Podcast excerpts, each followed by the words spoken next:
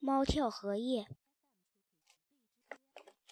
原来托托和麻花认识那么久了，还没有去过麻花的家，因为麻花的家在池塘中央的小岛。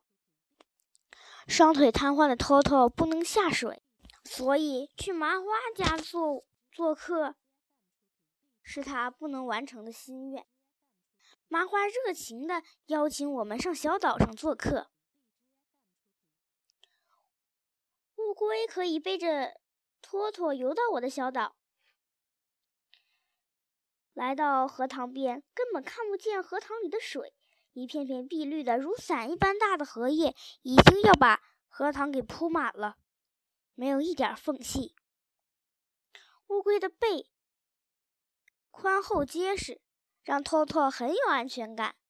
乌龟对我说：“他把托托背到小岛上，再回来拉我。”麻花熟悉通往小岛的水路，他带着乌龟游去。荷叶一动不动，午后的阳光照耀在荷叶上，仿佛凝固了。我来到荷塘边，产生了一个大胆的念头。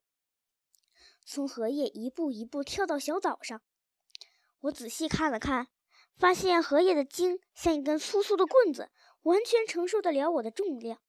只要我每一步都能落在荷叶的中心，就肯定没问题。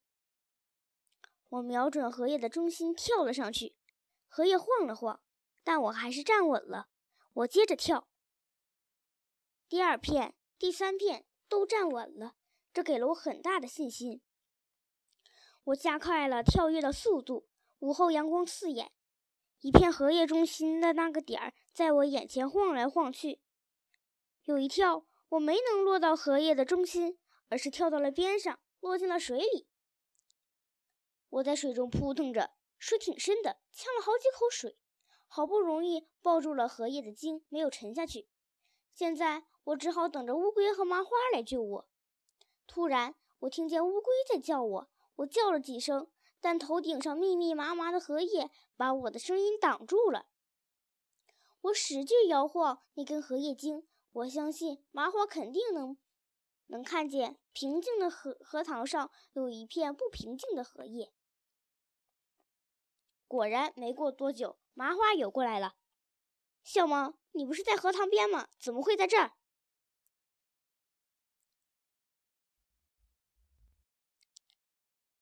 我本想从荷叶跳到小岛上去，结果才跳了一半。我看见过青蛙跳荷叶，而猫在荷叶上跳还是前所未有的事。小猫，我觉得你是一只很有开创精神的猫，你完全可以再打破一项世界纪录。世界纪录的事以后再说，我在水里要坚持不住了。麻花，赶紧把我救上去！鸭子背猫。不可思议，麻花，你能背动我吗？又没背过，我怎么知道背背不背得动呢？荷叶的茎快被我扭断了，我只好趴在它的背上。麻花背着我平稳地游着，它并没有因为背上的我而下沉。我想，因为是它的身体里有大量的脂肪，所以在水里有浮力吧。小猫，你都不知道。你今天给我带来了多大的惊喜？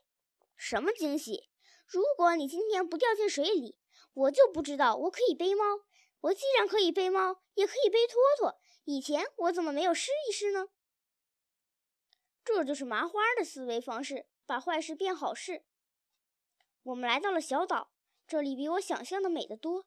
虽然只有圆桌那么大，可是要有花有花，要有草有草，草丛中。还藏着无数只萤火虫，放眼望去，四周满是亭亭玉立的荷花，有红的、粉的、白的，还有粉白粉白的。乌龟也回到小岛上，看见我浑身湿透、狼狈的样子，它有点吃惊。当乌龟听说我是因为跳荷叶而掉进水里的，它也没有嘲笑我。他认为对一只与众不同想象力无比丰富的猫来说跳荷叶是再正常不过的行为了。全身湿透的我趴在乌龟背上让太阳烤干我身上的毛。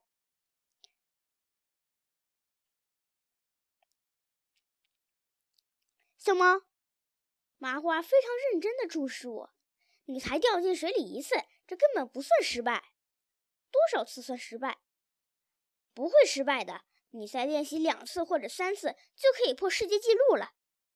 麻花的话鼓动性太大了，我顾不上身上的毛还没有晒干，又开始跳荷叶。你掉进水里也不用怕，我和乌龟会去救你的。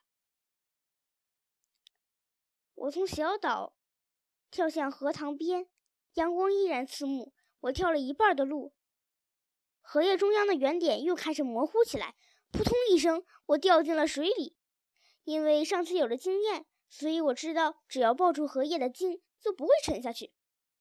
很快，乌龟和麻花都来了，他们把我背到了岸上。整个下午，我都在练习跳荷叶。我不断的掉下水，又不断的被救起来。跳到第九次，我终于跳过了七十五片荷叶，跳到了麻花的小岛上，成功了。麻花比我还高兴。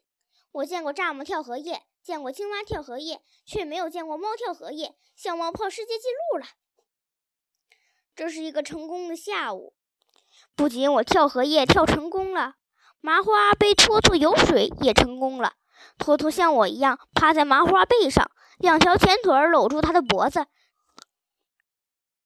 这样，麻花背着托托从荷塘边游到小岛，又从小岛游到荷塘边。